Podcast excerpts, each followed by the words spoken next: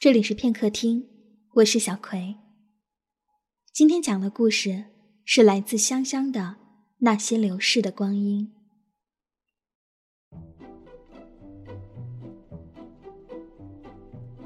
铁牛和我初识是在九五年的冬天，算认识的早了。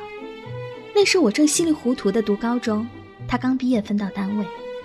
初看他时，弱不禁风，还像个学生。眼睛倒是精明的跟贼似的。他后来说，看上我是因为我的吃相，还有冬天穿的那件土豪样的红色羽绒服。其实我们俩的青春，就是在那个年代被践踏的连渣都没有剩。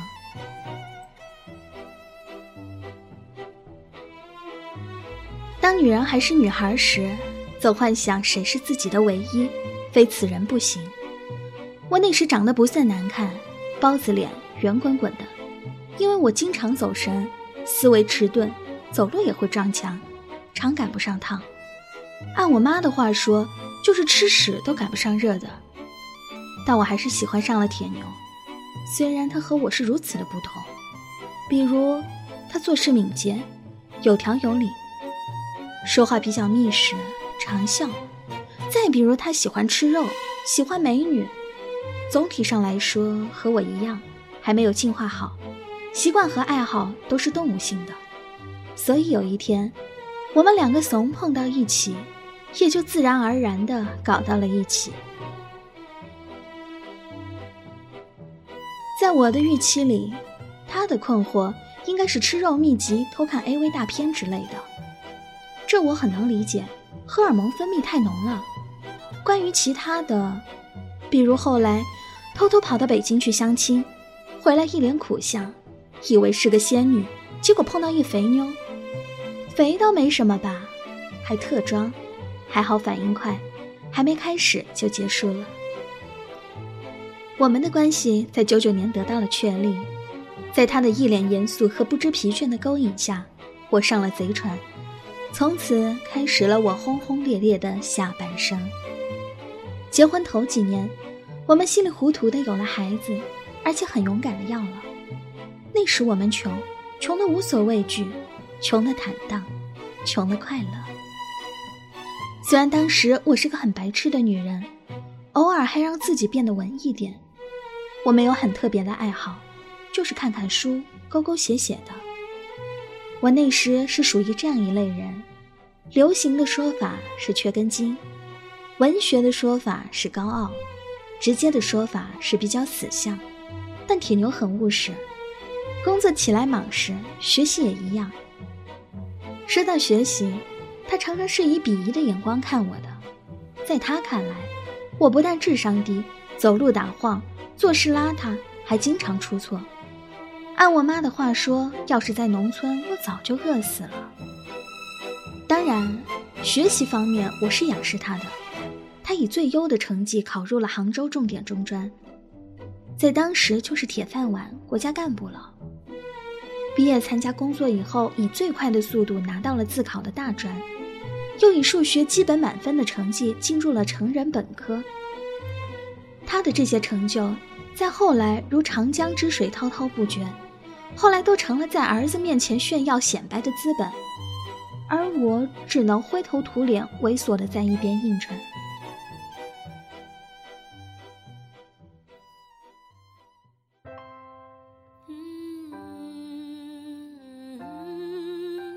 铁牛是个很念旧的男人，搬家时收拾屋子，我意外的找到他保留的信件，还有照片，都是很整齐的一沓装在文件袋里，其中有一两个女生的明信片，结尾写着“望一切都好”，类似很煽情和励志的话。当然，这一两个姑娘已经嫁给别人了。我经常想，如果有一天铁牛失忆了，是很容易好的，因为他保留了如此多的东西：入学通知书、照片、信件、小贝壳、各种奖章、证书，乱七八糟的半箱子。我一样一样的看过，就知道了关于他的全部故事。但他可能想不起我。我们的结婚证上身份证号码都是错的，还好后来补上了。我没有给他送过很值得留恋的礼物，因为工作性质。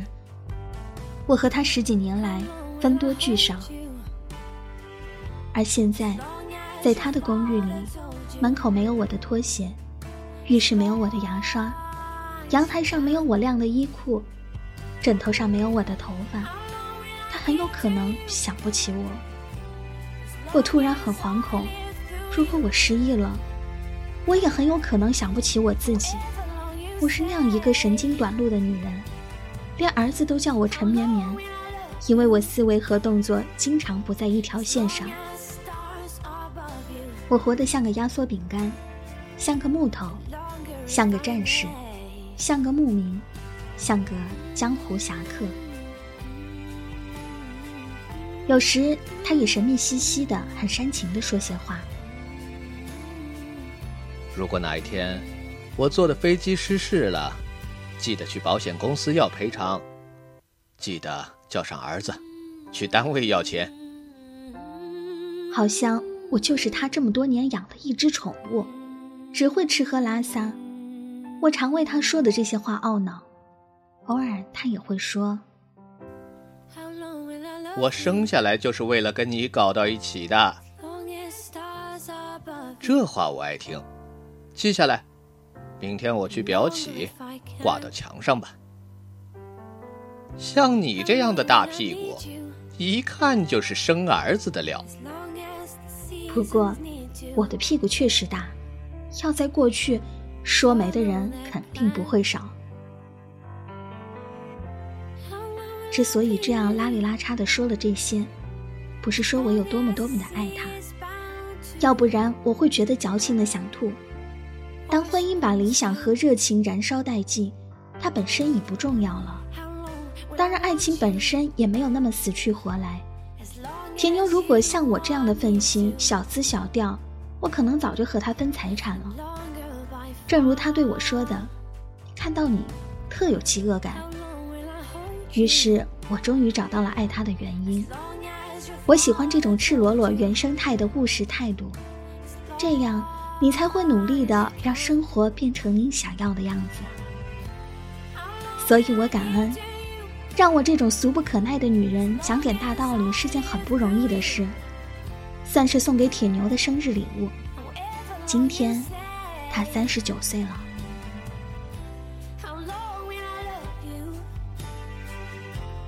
As long as stars are above you, and longer if I'm there.